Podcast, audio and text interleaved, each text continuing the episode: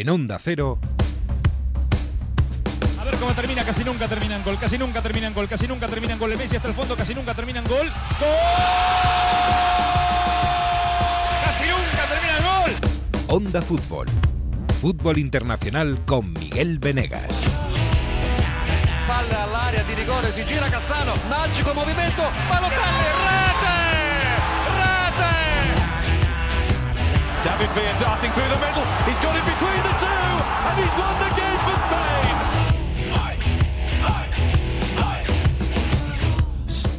Hola, ¿qué tal? Muy buenos días, buenas tardes, buenas noches. Aquí estamos en un especial de Onda Fútbol de las elecciones. Ya sabéis que cuando hay selecciones pues, se descansa, ¿no? La- las ligas descansan, pero hay tanto de qué hablar esta semana que hemos y además estamos frescos todavía, estamos en septiembre, hace calor, hay lluvia y hemos dicho vamos a hablar un poquito de cosas. Hay dos grandes en crisis, en una crisis muy fuerte, Alemania e Italia, Italia sobre el abismo y hay muchas cosas de qué hablar, por supuesto. Hola Mario Gago, ¿qué tal? Muy buenas, ¿Qué tal? buen giorno. ¿Qué tal? ¿Cómo estáis? Eh, semana de descanso. A mí con los nervios que me tiene la churra, eh, Descanso un más- poco, ¿eh? Así que estoy más eh, en tensión que cuando hay ligas, ¿no? Que cuando hay grandes partidos. Sí, Pero sí. en fin, yo repito el mantra, hay que dejarle tiempo a Spalletti y, y hay que tener esperanza. Yo también tengo esperanza en Spalletti y, y incluso en Italia. Eh, hola, Manu Terradillos, ¿qué tal? Bonjour. bonjour.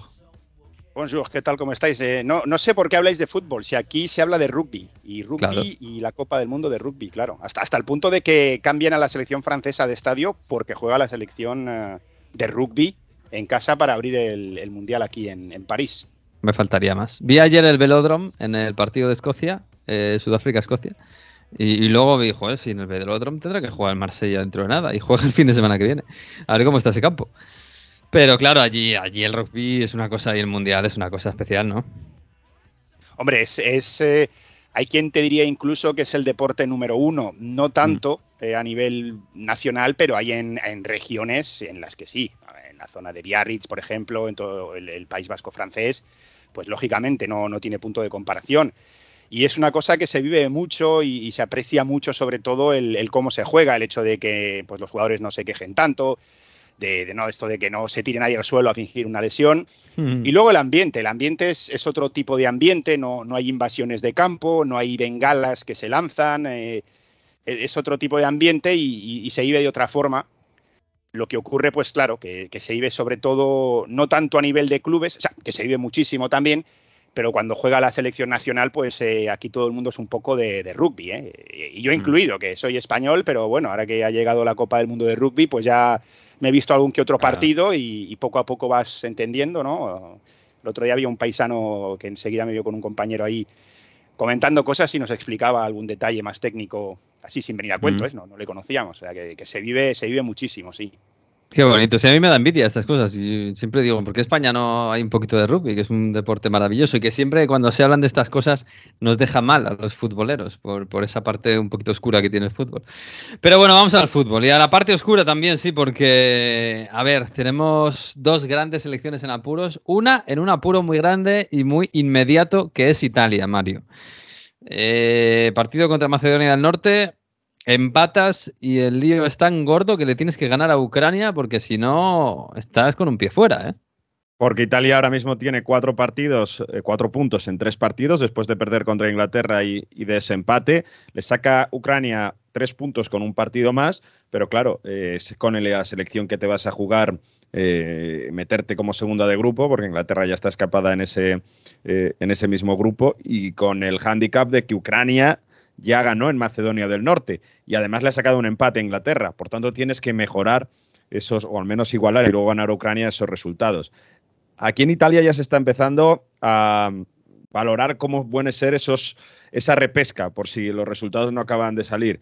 Y os lo cuento muy rápidamente. En cada liga de la Nations League, los, eh, digamos que los cuatro mejores que no se clasifican automáticamente van a, van a esa repesca. Italia, como estuvo entre las mejores selecciones de la Nations League, perdió en Países Bajos contra España en esa Final Four, tiene asegurada la repesca. Es decir, el tercero de cada grupo ya no va a repesca. Esto es anterior. Ahora toda la repesca depende de lo que. Aunque Italia quede última de grupo y Va a en la clasificación iría a la repesca.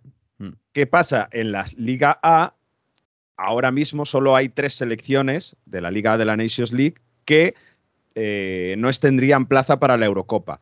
Por tanto, ese playoff que se juega en la primavera del 2024 se jugaría entre tres selecciones de esa Liga A, donde ahora mismo está Polonia, Gales e Italia, y el cuarto equipo que pasaría a jugarse ese repesca se cogería, se engancharía de la Liga D. Por tanto, sería Estonia.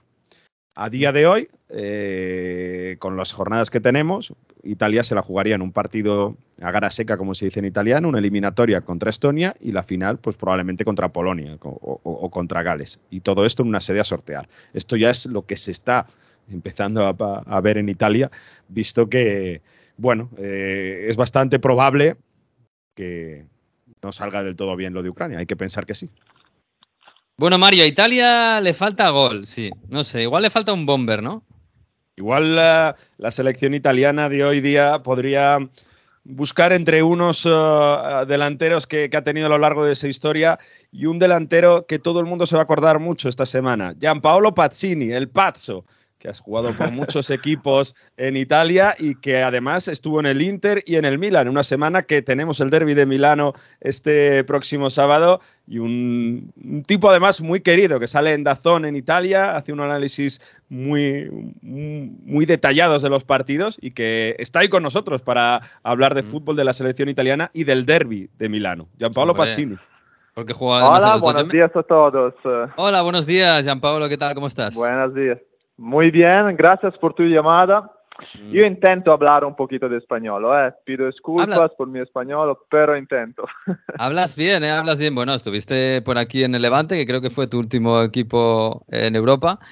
Eh, y, además, bueno, tu experiencia, ¿qué tal estuvo por aquí? ¿Bien? ¿Te gustó? Sí, mucho, mucho. Yo estoy enamorado de España, encantado mm. de la experiencia. Eh, sí, eh, lo, mi español lo aprendí cuando estuve en España Levante hace 4 o 5 años. Mm. Sigo, sigo estudiándolo, pero lleva, lleva tiempo, ma la mia experiencia en España fue espectacular.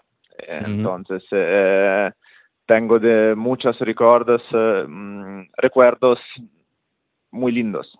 Bueno, esta semana sí es especial porque efectivamente, bueno, el derby de la Madonina con el Inter y con el Milan donde jugaste tú, pero claro, antes que nada te tengo que preguntar por, por Italia, porque tenéis un partido eh, importantísimo el martes contra Ucrania. Eh, venís de donde venís. Supongo que hay mucha tensión. Eh, en Italia, ¿cómo está estos días la calle? Estáis, sobre todo los futboleros, de verdad. un poquito tú puedes imaginar, ¿no? Cómo, se, cómo se vive en Italia estos, estos días. La selección está pasando por un momento complicado, ha cambiato entrenador, ha llegado Spalletti, que viene da campionato ganado con el Napoli, jugando en manera espectacular, pero trabajar en una selección es más complicado, sobre todo ahora, después de una no mm, calificación en Qatar, y el difícil comienzo de esta eh, clasificación por, eh, por gli europei. Eh, mm. Viene dall'empate contro la Macedonia e mañana è un partito, un partito muy importante contro U- U- Ucraina. Mm, contra Ucrania, sì. Ucraina e per la nostra selezione mañana è, è una partita molto, molto, molto, sì, mm. eh, sí eh, es, es, verdad que, que, que faltan varios partidos, ma mañana tú tienes que, que ganar eh, porque tú no puedes, non puede mm. non, um, devi dare una, mm. scusa, eh, devi, non mi viene, devi vincere, dai, la nazionale. Sí, sí, no, no, hay excusa para no ganar, ¿no? El partido este, es, que es clave. Oye, el, el, el partido contra Macedonia, eh, que, que, lo vimos y a mí me gustó cómo jugó Italia. No sé a qué, cuál es el culpable de, que no se pudiera ganar. No sé si los detalles, no sé si la falta de gol, quizás un delantero que esté en forma goleadora. Eh, no sé si incluso el campo, el césped, que no estaba bien en la hierba. El campo no, no, no, estaba bien, pero no puede, no, puede ser la, la, la, cosa, la cosa principal. Yo creo que hay poca confianza en este equipo. Eh, por eso también es más difícil para los jugadores, eh, cuando tú vienes da una no calificación, da un, da un inicio de una qualificación europea non, buona, non buona. Eh, han cambiado de entrenador, están, están muchas cosas que no, no portano mucha alegría, entonces eh, es, es, más complicado. Hay una imagen que es Chiro Inmóvil llorando en la segunda parte en el banquillo, con la rabia que es el 1-1 de Macedonia del Norte.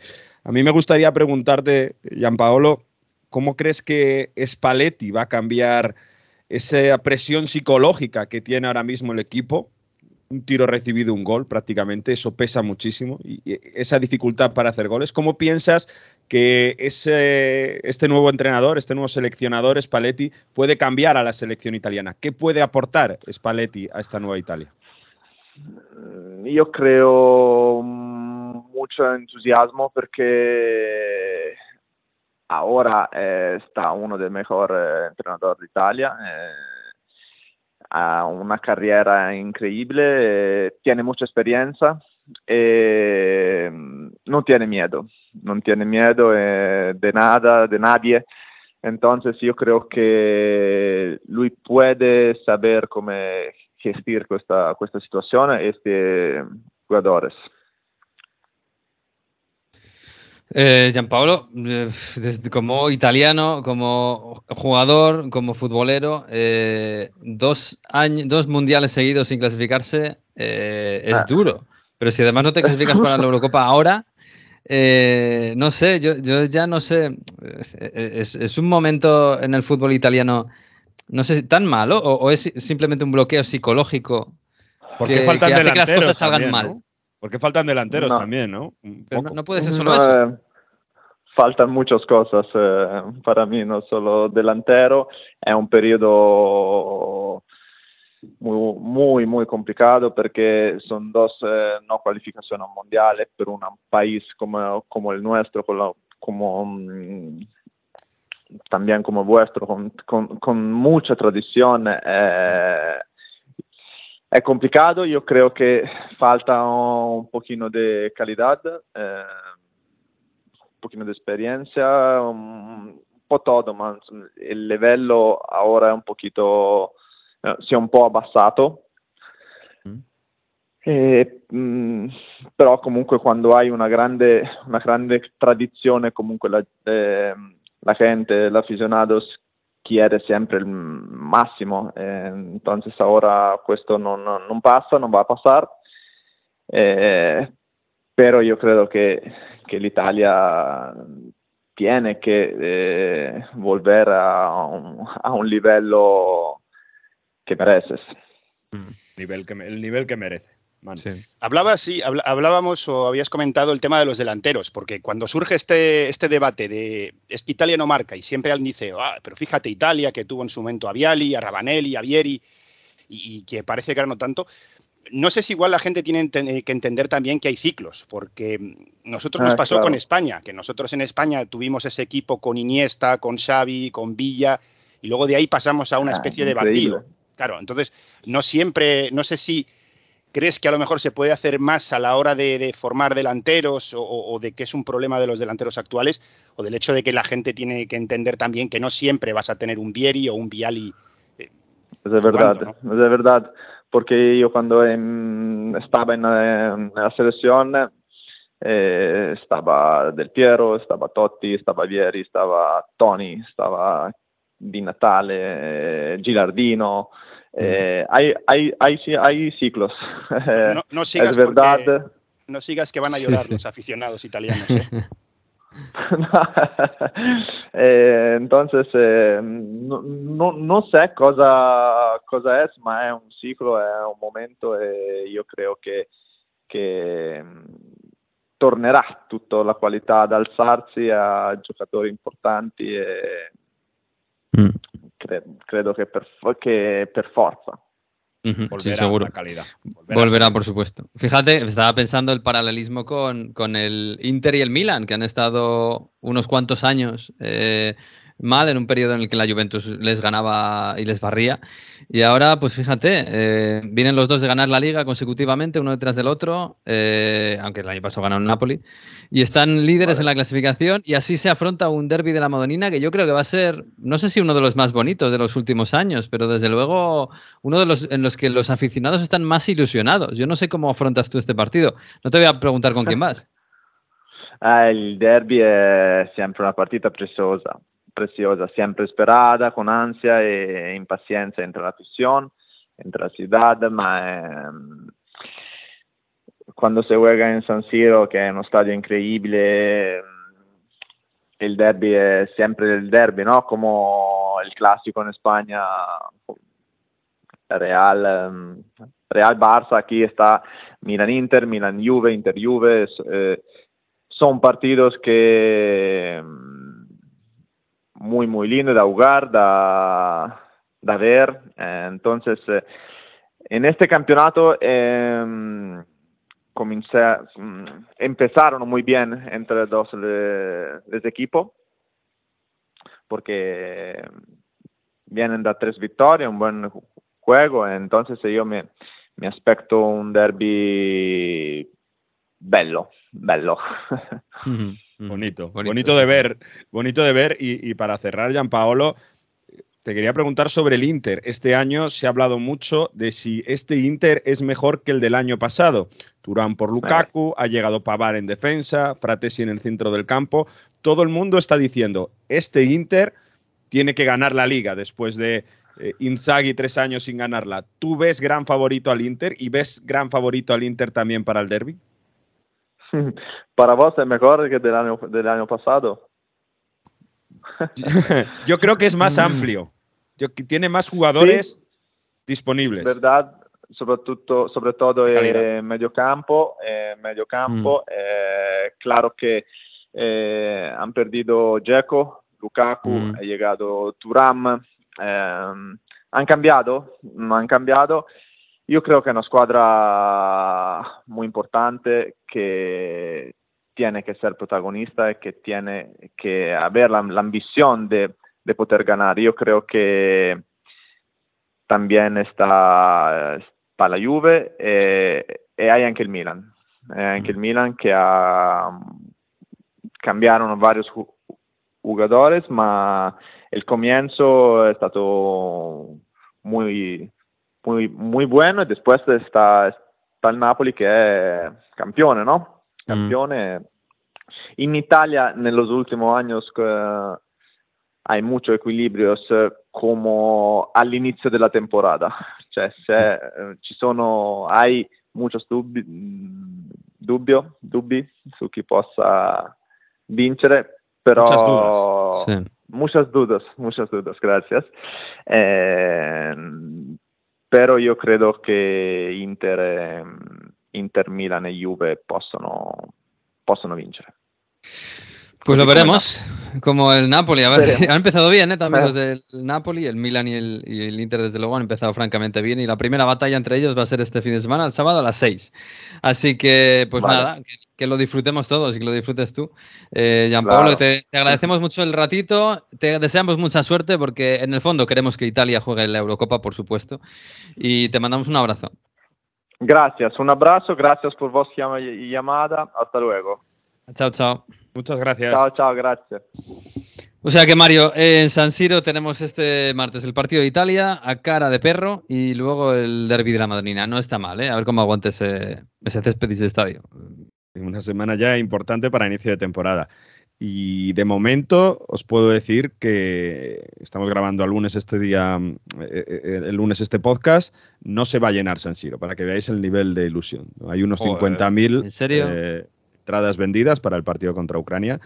Y luego comentar las lesiones que, además ha tenido la selección, ¿no? que ha tenido que abandonar Chiesa, Mancini, Politano y que Spalletti solo ha llamado a Orsolini para, para, para rescatar, para, para tener un, una pieza más. O sea que probablemente será espacio para Raspadori. Veremos a ver si Fratesi también entra en ese once titular por, mm, por Tonali. Scalvini de 19 años puede entrar en defensa. Se prevé una pequeña revolución de Spalletti para este partido, que es ya una repesca casi.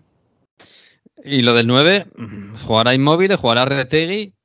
Inmóvil es el capitano, aunque el otro día pudo marcar más goles, en este sentido eh, anotó y, se quitó un peso de encima y como capitano la sensación es que Spalletti va a repetir con él y eh, en el caso de que se necesite una revolución en la segunda parte pues eh, utilizar al delantero del Genoa que no ha empezado nada mal, goleó a la Lazio la segunda jornada así que después de su paso por Tigre, ahora en Italia ya aprendiendo italiano, pues puede tener, puede tener minutos sin duda. Y a ver qué pasa con Zaniolo, podría jugar. En fin, se espera un poco de, Italia mucho más ofensiva, mucho más directa, que en ese primer partido, en esa primera parte contra Macedonia se vio. Pero ojito contra Ucrania, repito, empató a Inglaterra, tiene un tal Mudrich en el centro del campo. Vamos a ver. Pues habrá que verlo. Es el partido más importante de Italia en los últimos tiempos, desde luego. Es Italia, Ucrania, el martes, cuando esté jugando España, eh, en San Siro. Espectacular y tenso, desde luego.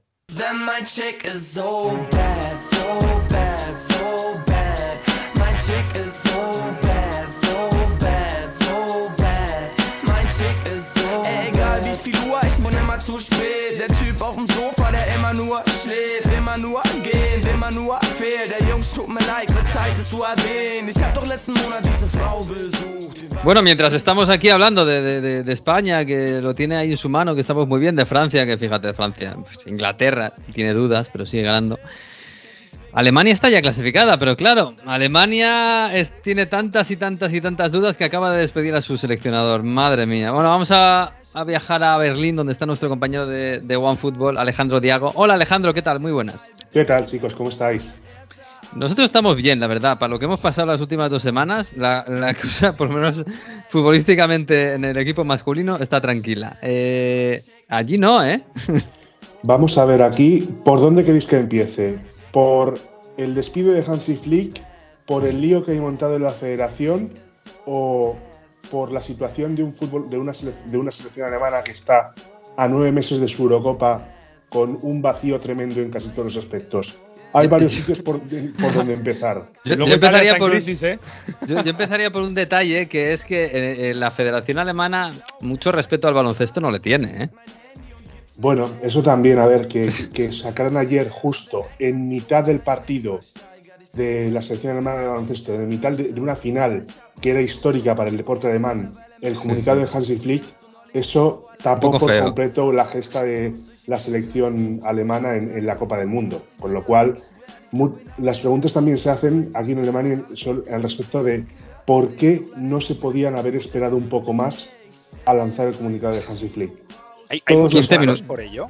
¿Hay muchos palos a la federación por eso? En redes sociales sí que ha habido. En redes sociales sí que ha habido críticas al, manejo del timing mm. para anunciar la salida de Hansi Flick. Especialmente, vamos a ver, quien primero dio la exclusiva aquí en Alemania fue Bill ayer a, eso de las 4 menos 5 de la tarde que sacó que iban a despedir a Hansi Flick y el comunicado oficial lo sacaron alrededor de las 4 y cuarto, 4 y 20, con lo cual hay críticas a eso, que quizás ese anuncio podía haberse hecho o bien más tarde, a lo largo de la tarde, o bien incluso este lunes, para no opacar la, la, la, victoria de Alemania sí, desde luego.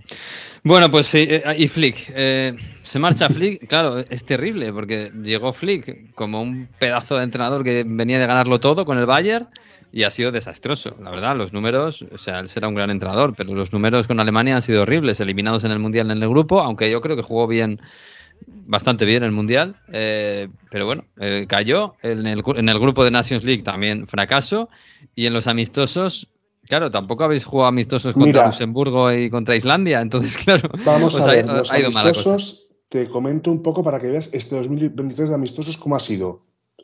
Mm. En marzo, Alemania arranca contra Perú, le gana 2-0. Mm. Luego, siguiente partido de marzo, Alemania pierde contra Bélgica 2-3, en casa. Los dos partidos en casa. Junio mm. juegan tres. El primero de ellos juegan contra Ucrania, que era el partido número 1000 de la selección alemana en su historia. Partido malísimo de Alemania que va perdiendo 1-3 hasta el minuto 80 y que remontan para empatar 3-3 casi casi sobre la hora. En Varsovia van a jugar contra Polonia. Pierden 1-0 dando una muy mala imagen. Luego, dos tres días después, en, junio, contra Colombia, en Gelsenkirchen. Pierden de nuevo, eh, creo que fue 0-2. 0-2 el resultado. Con lo cual, acabas junio con una sensación muy mala y con un run-run que no favorece nada al equipo. Y ya, la gota de colmo del vaso, lo del pasado sábado, 1-4 contra Japón. Mm, eso te demuestra que el nivel de estos, de, estos amistosos, de Alemania en estos amistosos, ha sido muy mejorable, por decirlo muy suavemente. Y todo ello en medio de una, una, tremenda discusión interna sobre quién puede suceder a Oliver Bierhoff, al frente de la Dirección General de la Federación Alemana, que de hecho ayer salió Nadine Kessler, la actual mm. directora de fútbol femenino de la UEFA, que era la gran candidata a suceder a Bierhoff, porque de hecho UEFA le había animado a explorar esa posibilidad porque ella es una, es una exjugadora que lo ha sido todo con Alemania, ha sido campeona del mundo, campeona olímpica, es una referente del fútbol alemán femenino. Mm, ayer salió diciendo que agradece el interés, pero que ella no se va a la Federación Alemana. con lo cual, la sucesora que, iban que iba a ser de Oliver Bierhoff es otro problema más para la Federación Alemana.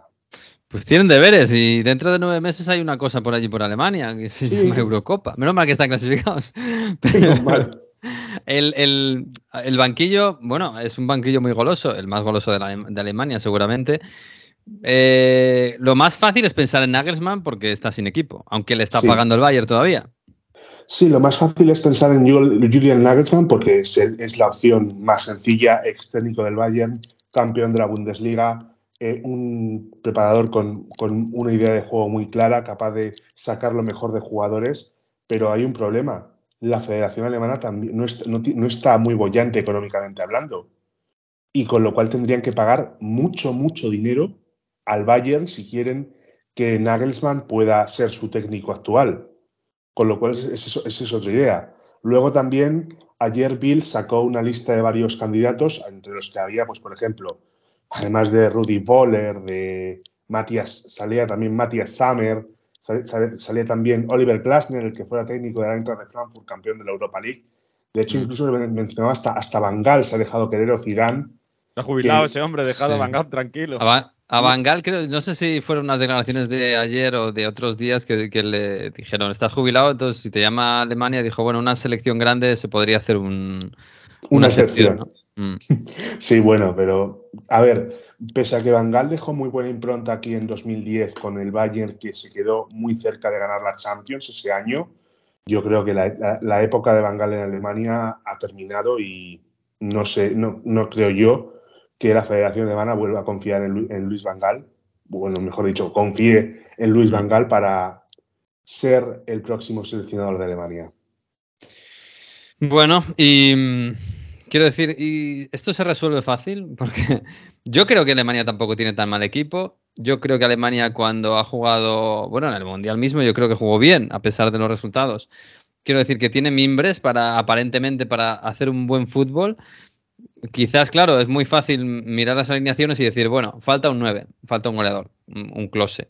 Falta laterales. Llevan laterales, no sé, desde que se retiró Philip Lam no hay lateral derecho en Alemania. Y yo lo de pues, seguir poniendo a Kimmich ahí, no lo veo, no porque Kimmich no, funcione, sino porque Kimmich es el mejor centrocampista que tienes, o el, ancla que tiene que tener el equipo. Eh, hay, hay visos de que se ponga un poco de cordura y esto acabe funcionando.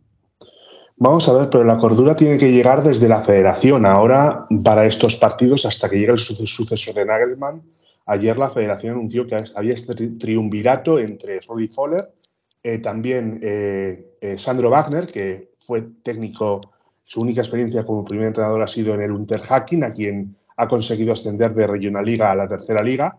Y también está Marius Wolf, el que fue, fuera técnico de varios equipos en Bundesliga, como Stuttgart, Hamburgo, eh, que es ahora el nuevo director de fútbol, formación y juventud de la Federación Alemana de Fútbol, que esos tres van a pilotar un poco la transición hasta que llegue el nuevo técnico de, la selección alemana. Pero la cosa es, hay que mirar también al tema de la formación y de la creación de jugadores.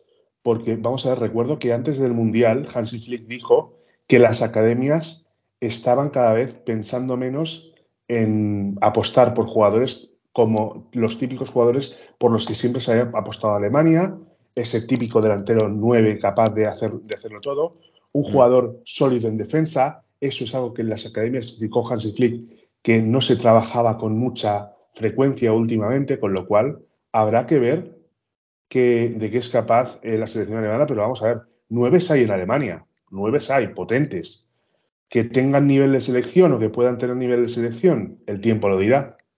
Mm, estaba pensando en Fulkrug, que no es un jugador joven, precisamente. A ver, yo a mí se me ocurre Berens del Unión Berlín, que ha empezado muy bien la temporada. Sí.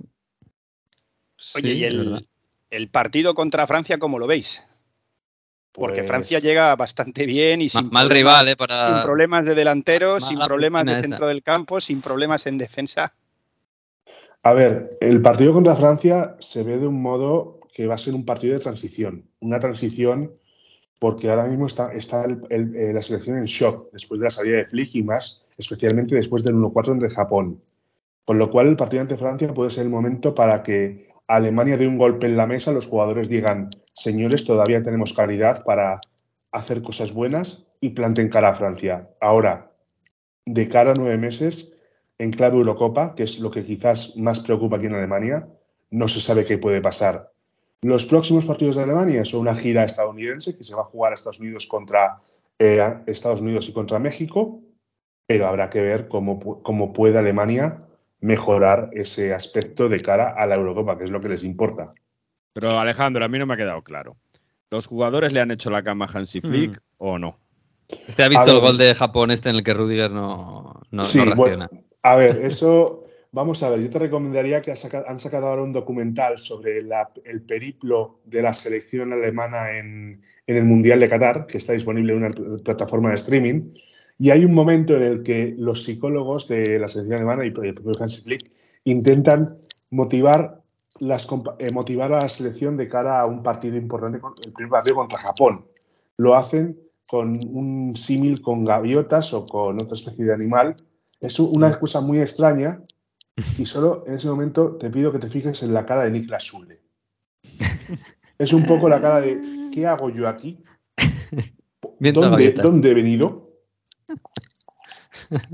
Es, eso te, puedes, te puede ser el mejor, la mejor metáfora de cómo está ahora mismo el vestuario de la selección alemana.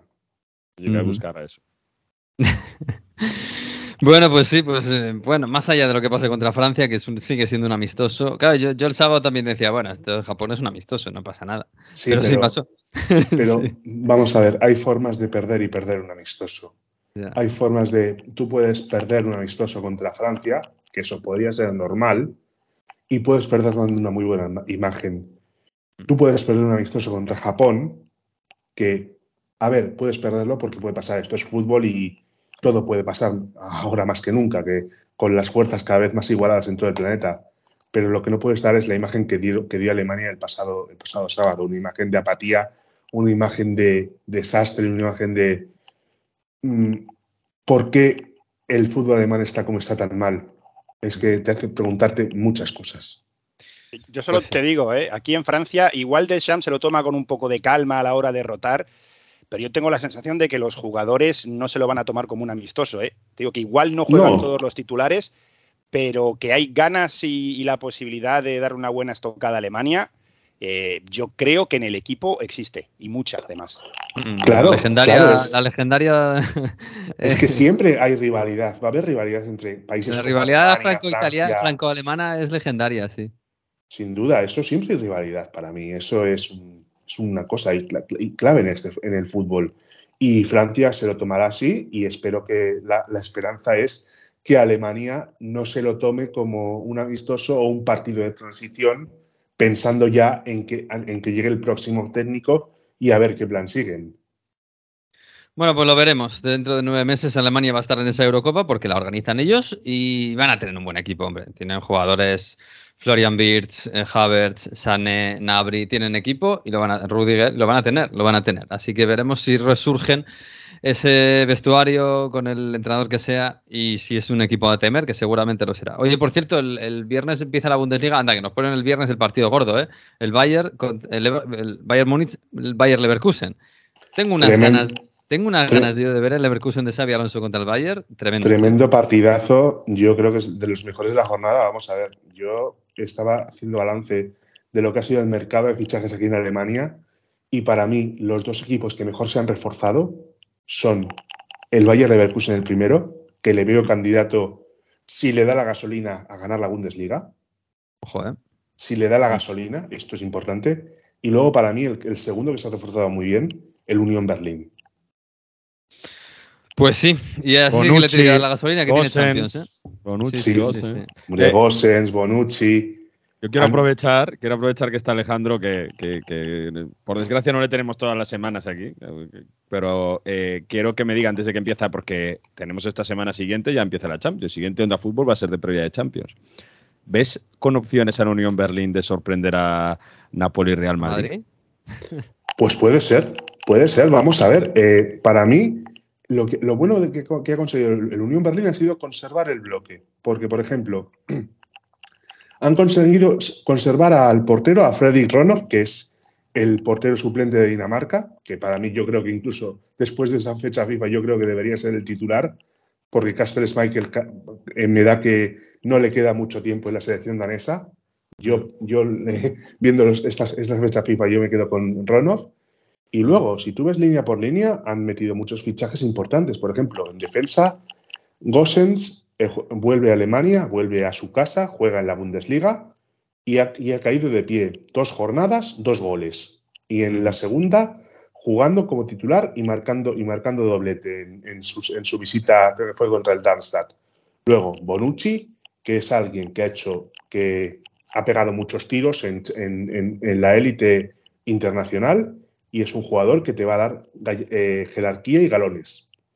Luego, medio del campo, conservando jugadores importantes y, sumando piezas clave. Y en, el ataque tú ves Kevin Bolland, delantero mítico, era histórico del fútbol alemán, que también vuelve del Mónaco y, y, van sacando figuras, porque por ejemplo, eh, Berens era un desconocido que, oye, ha empezado a sumar goles, con lo cual eso siempre está bien. Que Seraldo Becker este año no está tan, tan, no tiene tanto el protagonismo de otros años, pues es cierto, pero también sigue siendo clave en, la dinámica del equipo. Con lo cual, mm. ¿por qué no pueden dar la sorpresa a un Napoli o a un Real Madrid? Vamos a verlo. Mm. Vamos a ver qué son capaces. Si se descuidan y dicen, no, esto es Unión Berlín, esta gente que son muy raros, que, vienen de la segunda, que se han hecho, se han construido su estadio. Lo, pues único, lo único malo, entre comillas, es que la Champions no la van a jugar en Copenhague, sino que la van a jugar en el Olympia Stadium. En el Olympia Stadium, sí, sí, sí. Bueno, que también tiene su aquel, ¿eh? también tiene mucho, mucho rollo el Olympia sí, pero, pero eso, el factor cancha en Bundesliga es mm. clave para el Unión Berlín, porque mm. eso influye bastante. Sí, sí, sí. Hay que visitar Copenhague ¿eh? en una de estas. Mario ya lo ha hecho y yo lo tengo pendiente. Cuando, en fin, Alejandro, que. cuando queráis, estáis invitadísimos aquí a Berlín, los tres. tengo unas ganas. Que nada, como siempre ha sido un gran placer. Te mandamos un abrazo y que haya suerte mañana con lo de Francia, que, igual se necesita. ¿eh? Cuando, queráis, me, vuelvo a pasar por aquí y hablamos de Hansi Flick, del Unión Berlín o de lo que queráis, que hay mucho de contar en Alemania. Sí, tanto. Un abrazo. Un abrazo. Bueno, entonces, Manu, eh, Francia se lo va a tomar en serio, con su Mbappé, con su Griezmann, con su con todo, ¿no? Sí, yo creo que además, eh, viniendo en la. vienen con muy buena. Con, una muy buena racha, finalmente, yo creo que hay esas ganas de, aprovecharlo. El último partido contra Irlanda, contra la República de Irlanda, ganaron bien, no fue el mejor partido, digamos, en cuanto a fútbol, pero nunca hubo ningún tipo de problema. Y además es que veo un equipo que tiene hambre, porque si ves la plantilla, pues hay, hay jugadores jóvenes. Yo creo que hay una pelea también por hacerse con un sitio en el 11, porque hay más de 11 titulares claros. Y yo creo que entre esas ganas que tienen de jugar, esas ganas que tienen de hacerlo bien, ¿no? que cuando vas ganando yo mm. creo que, que quieres seguir haciéndolo. Y el hecho de que ves la oportunidad de, ganar Alemania, que es un, un gran rival, pues yo creo que van a ir con todo. Seguramente Deschamps, que ya le conocemos, haga alguna variación. Seguramente pues juegue a lo mejor Colomwani en ataque, eh, haga titular a Camavinga. Es decir, que a lo mejor él sí se lo tome con un poco de calma, pero yo creo que los 11 que estén en el campo, más los 3, eh, 4, los, todos los cambios que haga, yo creo que, van a ir a por todas contra Alemania. y francamente no soy muy de apostar, pero yo creo que... Tiene mala pinta para Alemania. Van, a ir, sí, sí, van a ir a hacer sangre si pueden, sí, sí. Hombre, está, mira, me, gustó ver el otro día mañana ya en la portería, como me parecía lógico. Eh, bueno, vamos a ver lo de Giroud que se lesionó, sigue siendo el delantero centro, aunque me parece que ahí Colomani o Turam le van a quitar el puesto a corto plazo, me imagino. Tres del Milan, en, la selección, tres del Milan en la selección de Francia y tres que tocados. Yo no sé. Sí, claro. Estarán eh, antes del derby. Están contentos. Giroud, es porque estaba Colomwani oficialmente, y digo oficialmente tocado, porque se perdió. sí, fue todo. Viene todo del fichaje, por el PSG, que se, se, fue, se perdió un entrenamiento eh, en Alemania y luego, pues no sé si una forma de, no sé si disfrazarlo, suavizarlo un poco de no, pero bueno, de todas formas estaba lesionado, eh, no iba a entrenarse con su equipo, con el Eintracht. entonces, eh, yo creo que es un poco por eso, pero debería ser el delantero titular. Em, sí quería destacar sobre todo del partido contra, contra, Irlanda un jugador, porque para mí hizo un partidazo, para mí y para todos, eh, que, es el jugador del Real Madrid, Chouameni. Hablando de esos jugadores jóvenes, que yo creo que es otra de las grandes ventajas que tiene, que tiene Francia, y es que tiene jugadores a altísimo nivel que todavía no están en la edad, digamos, para, para rendir al máximo. ¿no? Creo que son 23 años, eh, recuperó balones, hizo coberturas, marcó un golazo desde fuera del área, medio trayazo, medio bien ajustado. Habló del Didier Deschamps después del partido, vamos a escucharle. Me hace gracia porque empieza alabando su labor. Yo creo que luego se da cuenta de que igual no conviene alabar solo a un jugador e intenta cambiar un poco para hablar del centro mm. del campo. Pero esto es lo que dijo el seleccionador francés del jugador del Real Madrid tras esa victoria y ese gol de, de Chouameni. Mais il a cette capacité, une bonne frappe. Il en avait une tiene esa capacidad para pegarle bien. Ya marcó un gol muy importante en la Copa del Mundo, pero lo que más aprecio y donde Francia más le necesita, y en el partido lo ha hecho muy bien, es en la recuperación de balones, en los duelos, porque tenemos cinco jugadores ofensivos por delante de él y juega junto a Gaviot. Esta pareja tiene la capacidad de hacer jugar, de mover el balón. Chouameni ha estado muy bien y Gaviot siempre muestra su calidad. Francia puede contar con ambos y Gaviot no estuvo el otro día, pero está Camavinga, también otros. Pero a nivel de centro del campo, estos dos han brillado. Bueno, pues sí, hombre, yo esto de Chouameni yo se lo he visto en el Mónaco, es verdad que en el Madrid es un poco más complicado, está un poquito más atado atrás, tiene más gente delante, vamos, ahora que tiene a Bellingham. Pero sí, hombre, tiene una pintaza Francia, pues como siempre, como los últimos 10 años. Y volver a estar ahí en el próximo Mundial, pues casi seguro. en fin que todo tranquilidad, ¿no? En Francia. incluso se fueron a ver el rugby. O sea, que esta gente vive en, una balsa de aceite. Y encima, y encima Marcos Turán, perdona Miguel, porque eh, que, que marca ese gol, yo creo que es como, bueno, el que faltaba ya, encima se suma. Que, eh, para el Inter es, lo han destacado mucho en, Italia por eso, ¿no? Es como Mbappé, Colomuán y tal, pues llega Marcos Turán, juega un rato y marca.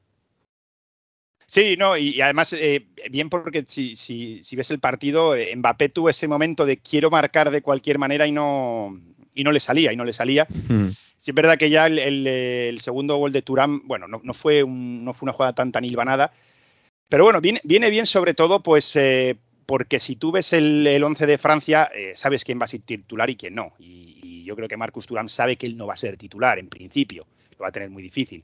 Entonces viene bien que vaya marcando goles también porque siempre no, pues, eh, se disfrutan más eh, no, los minutos que juegues, en este caso entró por, por la lesión de, de Giroud, disfrutas más los minutos que juegues y marcas goles, viene bien para tener confianza, para que haya una especie de equilibrio en el, en el vestuario también, ¿no? Para que los suplentes no se sientan los suplentes, ¿no? Yo creo que, mm. que, jugar 30 minutos o 20 o 15 y marcar un gol, un delantero, pues lo aprecia igual casi más que, que jugar 90 y no hacerlo. Entonces eh, yo creo que en ese sentido vino bien, pero en la, Iba a decir que es que el ataque de Francia es, tremendo, pero es que línea por línea me parece. Ah, es una barbaridad. Es, la cantera de las grandes ligas europeas y equipo, o sea, jugador, pues, línea por línea, jugador por jugador, es una barbaridad. Así que Francia está, está pues bien, está bien, está muy bien. ¿Y, los ingleses qué? ¿Inglaterra qué? Que empató contra Ucrania el otro día. A ver, que está Jesús por ahí. Hola Jesús López, ¿qué tal? Muy buenas. ¿Qué tal? ¿Cómo estáis? Buenos días. Bien, bien, bien. Buenos días, buenas tardes, buenas noches. Eh, ¿Cómo está eso? Eh, claro, eh, Inglaterra está bien o mal. no hay crisis, ¿no? Ni bien ni mal, ni todo lo contrario, ¿no? da una sensación de. Iba a decir de aburrimiento, pero no sé si tampoco está para tanto. Es un poco lo, lo de siempre, ¿no? Que los resultados son buenos, pero hay cierta sensación de que podrían ser mejores y de que no se le está em, sacando todo el partido lo que hay. Pero mm, como son buenos, sin ser maravillosos, y, pero tampoco son malos, entonces pues no hay mucho que, se vaya a hacer, ¿no? Eh, Southgate sigue siendo el, seleccionador hasta eh, la Eurocopa seguro. Eh, hay gente que está muy a favor, gente que un poco entre dientes, un poco disimulado, pero le critica, pero no creo que haya mucho más que hacer. Hombre, yo creo que le ha venido muy mal eh, eh, el tema de Maguire de Henderson, Maguire que sigue fuera de todo en el United, mm. Henderson que se ha ido a, Arabia porque son su guardia pretoriana y claro, es mucho más evidente que no están mirando un poco todo lo que hay si siguen jugando a ellos. Si Henderson siguiera en el Liverpool jugando algunos minutos, pues llamaría menos la atención, ¿no? Que esté en, la selección inglesa. Pero claro, ahora ya se hace todo mucho más evidente. Sí, yo aquí añado a Pickford, que, no se ha ido a ningún lado exótico ni nada, pero bueno, que, que, está Ramsdale, incluso Pop, que mira que este fin de semana falló con el Newcastle, pero sobre todo Ramsdale, que está en un nivel que a mí Pickford me sigue chirriando un poquito ahí, pero claro, es que lo de Maguire y Henderson, eh, esto, claro, en la Eurocopa, si Henderson se tira todo el año en Arabia Saudí y Maguire se tira todo el año sin jugar o jugando ratitos, esto va a seguir por segundo año consecutivo. Claro, claro eh, tuvo la opción de salir Maguire este verano, pero no, no acabó concretándose. Eh, claro, podía estar en un equipo un poco, un escalón inferior, pero jugando, lo cual para su, para la selección sería, yo creo que casi garantizarse estar, pero claro, como tú si dices, en un West Ham United o o en un Bournemouth, da igual. O sea, estaría jugando y, estaría, pero claro. tampoco es que haya muchísimo relevo, porque estando Stones lesionado, tampoco hay mucho central en Inglaterra, ¿no? Sí, bueno, está la, aparición de Colwill, ¿no? Eh, el chaval eh, joven que parece que Pochettino está confiando en él. El Chelsea es verdad que eh, en cuanto a jóvenes está mirando mucho a, chavales jóvenes y, desarrollarles, y yo creo que Colwill es la, la alternativa ahora mismo más clara hay que ver cómo va la temporada, cómo le va la temporada en el Chelsea, claro. Eh, yo creo que por ahí también puede estar un poco, así aparte obviamente de, Stones, por supuesto. Bueno, de todos modos, mientras esté Harry Kane haciendo de quarterback y dando golazos, es que lo, lo, del sábado fue una cosa de locos. ¿eh? yo no sé si esto lo va a hacer en el Bayern, pero pero en Inglaterra se pone, se pone el disfraz de, quarterback americano y. Lo acabará haciendo, ¿eh? Si son un poco inteligentes, es que es un talento que tiene que es, que es ah. imbatible. ¿eh? Es tremendo. Qué asistencia Walker, madre mía. Que, oye, he visto por ahí que quieren a, Pep. No sé si esto es chao chao puro, porque me, me pega rarísimo Guardiola en la selección inglesa. A ver, es algo que ha estado un poco circulando desde hace un tiempo y se sabe que ahora que se sabe, no es oficial, pero más o menos que Pep a Pep le quedan dos años en el, hmm. en el City. Eh, da la sensación de que después de ganar la Champions por fin eh, se van a acabar los, las ampliaciones. Esto ya se había dicho antes y no se cumplió, pero bueno, habrá sido nueve años eh, en el City, parece un, un, periodo razonable y lo que se vio de Pep después de la final de la Champions apunta a eso y ha habido artículos escritos asegurando que Pep se va que no va a ampliar más su contrato y que por tanto le quedan dos temporadas en el City. Con lo cual, eh, sabiendo la tormentosa relación de Pep con, la Federación o con, la, con España en general, digámoslo así, de mm. forma eh, con sal gruesa, eh, sabiendo que es complicado pensar en un futuro de Pep Guardiola en la selección española y que él ha dicho alguna vez que le gustaría probar en algún momento el fútbol de selecciones, pues sí, en Inglaterra tienen cierta esperanza o cierta eh, idea de que, oye, a lo mejor Pep se puede quedar aquí y, dirigirnos en el Mundial del 26. Sí que hay esa, esa esperanza, digamos, pero no pasa de ahí. Porque, bueno, veremos, a lo mejor la, no te extraña que la FA después de la Eurocopa vuelva a, robar a Southgate, porque ya lo han hecho. sí, llegan a semis, ¿no? Ganando una tanda de penaltis y ya, ya está, supongo. Bueno, Esta Sarina, no nos olvidemos de este, este verano hubo esa noticia porque viene de que le preguntaron a un directivo de la FE, de la FA eh, por qué no podría ser Sarina el próximo eh, el próximo entrenador, la próxima entrenadora del equipo masculino. Y, dijo, oye, ¿por qué no? Yo no sé si simplemente era una forma de, eh, de salir del paso de la pregunta o si realmente lo habían hablado o pensado, pero la respuesta fue, mm. ¿por qué Sarina Winman, que es una ganadora en el equipo, en la selección femenina, no puede serlo en la selección masculina?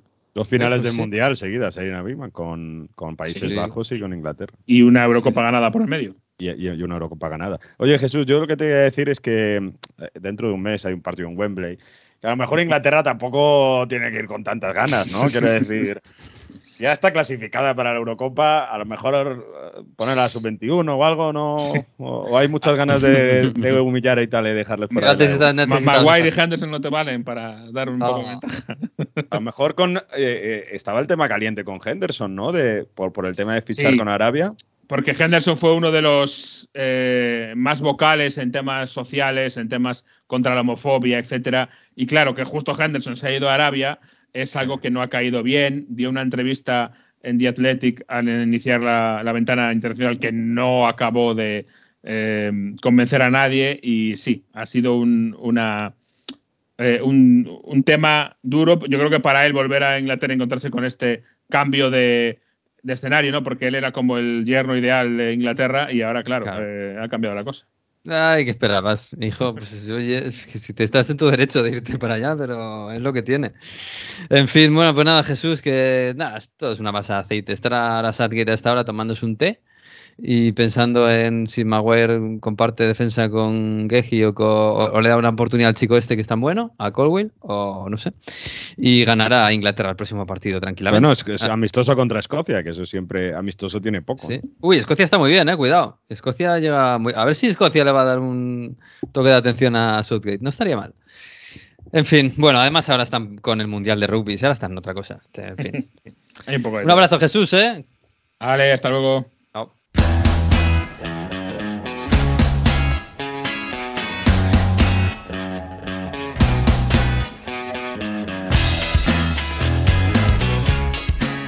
Bueno, pues así está Europa. Eh, así está Europa con, Bueno, no sé si os ha sorprendido algo. Lo de Luxemburgo, lo de Kazajstán, lo de, lo de, Albania, eh, que, le ha ganado a Polonia y se ha metido ahí. Bueno, yo creo que todas estas elecciones al final se van a quedar con las ganas, me parece a mí. ¿eh? Comentaba al inicio del programa que Polonia ahora mismo está en posición de repesca, es que está cuarta en su grupo. fatal. Y, aquí no tiene que recuperar, no tiene que recuperar partidos, como es el caso de, Italia. Lleva seis puntos en cinco partidos y en ese grupo Albania está con diez. La Albania que entrena Silviño, ¿eh? Tenemos que hablar con Silviño un día porque. Es verdad que ese grupo e, ¿eh? no, es bastante flojete en el sentido de que ahora mismo República Checa puede ser la más potente junto a Polonia. Eh, y luego están Albania y Moldavia. Es que es, una gran oportunidad para Albania. Claro, sí, eh, sobre todo metiéndose segundo, aunque sea, pero es que Polonia ha perdido contra República Checa, ha perdido contra Moldavia, que, es sorprendente y lo que decías tú, 2-0 mm. le ha metido a, Albania, Polonia esta última selección. Y luego yo creo que también es el tema de, Luxemburgo, que, que, se puede meter en el grupo J. Sería clamoroso que, Luxemburgo se meta en Eurocopa. Es verdad que tiene que quitar a Eslovaquia. Ahora mismo están empatados a puntos Eslovaquia y Luxemburgo en ese grupo J, todos por detrás de Portugal que lleva pleno. Pero, ostras, ¿eh? Luxemburgo 10 puntos en 5 partidos, interesante. Sí, sí, sí, sí, es tremendo. Madre mía, ¿cuánta población tiene Luxemburgo? Bueno, tiene 600.000 habitantes, que no está mal, no está mal. Como Valladolid. Es el doble que Islandia, por ejemplo, ¿no? Pero bueno, que Valladolid. sigue siendo, en fin, es un país muy chiquitín y con poca tradición, desde luego. Bueno, por cierto, ha empezado también la clasificación para el Mundial en Sudamérica. Yo estoy un poco disgustado porque esto de ampliar tantos equipos nos ha descafeinado un poquito la clasificación sudamericana que era fantástica, era eso sí que era un drama tras drama. Pero bueno, ahí van a estar los grandes como, como casi siempre y alguno más. Uruguay con un récord un poco hay un récord que a mí no me ha gustado porque marcó dos goles Neymar en, contra Bolivia y entonces ya es el máximo goleador en solitario de la historia de la verde amarela, que estaba empatado con Pelé. Es verdad que él dijo, él dijo algo muy bonito tras el partido de el hecho de que le haya superado con que haya superado el récord de Pelé no significa que yo sea mejor que Pelé, pero bueno, es una de esas cosas que dices, mm, duele un poquito, ¿no? A mí me duelen los titulares de Neymar supera a Pelé. Eso me parece una barbaridad. Pero bueno, es que ya sabemos cómo funciona esto. Pero sí, claro, en un mundo en el que se juegan tantos partidos, eh, pues sí, ha superado a Pelé. También hay que decir que Pelé no era delantero. Bueno, Neymar tampoco es delantero. Pero bueno, que estas son las cosas de la modernidad, ¿qué le vamos a hacer? Si tampoco pasa nada. Jugando más partidos, al final tienes más partidos, más amistosos, más opciones. Y, estaba diciendo también que eh, Marcelo Bielsa con Uruguay, ojito, ¿eh? porque lo primero que ha hecho ha sido dejar fuera a Suárez y a Cavani. Y, y bueno, también ha creado un fútbol ofensivo. A ver, a ver qué, hace allí. A ver cómo cuaja eso, ¿eh? Porque Uruguay. Una selección muy particular, con un seleccionador muy particular. Y, a ver qué. Bueno, yo creo que puede salir bien lo que tú dices. Al final se van a quedar fuera prácticamente ahí. Eh, Venezuela, y Bolivia, y una más. Y otra. y Colombia empieza, ha empezado muy bien. Bueno, a ver qué pasa. Y también ver a ver qué pasa con Messi, ¿eh? porque ya están empezando a hablar es eso de que ya no puede, eh, que quería siempre, siempre ha querido jugar todo y parece que es ya cuando se empieza a ver que ya no puede, ya el otro día pidió el cambio, estaban un poco nerviosos, parece que... pero decidió el partido contra Ecuador. Sí, sí, no, sí.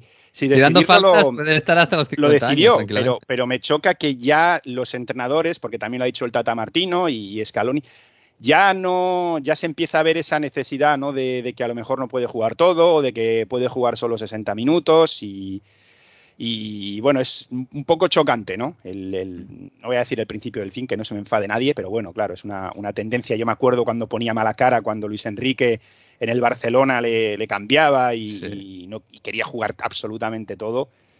Pero bueno, sigue. Ay, pero la vida pasa y nos hacemos mayores todos, todos, todos. Y, es lo que es lo que hay. Fíjate que un día tenemos que hablar de las camisetas, ¿eh? de qué se ve por ahí. Yo no paro de ver camisetas rosas y amarillas de Messi y de Cristiano. En niños, sobre todo. Pues el mundo cambia, ¿qué se le va a hacer? El mundo cambia y nosotros también, y nos hacemos mayores. En fin, chicos, que nada, pasarlo bien este, esta semana, que todavía queda un montón de partidos. Fijar el, tomate que tenemos en Italia y en, Alemania. Así que el fin de semana que viene vuelve la liga, vuelven las ligas, vuelven todas. Eh, me parece que el París también eh, juega el viernes. El viernes, juega el viernes contra el Niza, sí. Todos los viernes hay que quitar. la Champions. habla por ahí porque lo de los viernes nos viene fatal, pero bueno, no pasa nada. Ahora disfrutad eh, de la semana. En ocho días vuelve la Champions. Chao. Hoy, Abrazo. Champions ya está aquí, ya está aquí. Bueno, pues sí, nosotros nos despedimos. Volveremos la semana que viene con ya el episodio normal de Onda Fútbol de todas las semanas, eh, mirando al fin de semana que haya pasado con muchas cosas, entre ellos el derby en Italia, en Milán, y mirando a la Champions, que es una nueva Champions que nos va a llenar los corazones como todos los, todos, todos los años. Así que disfrutad de la semana y del fútbol y adiós.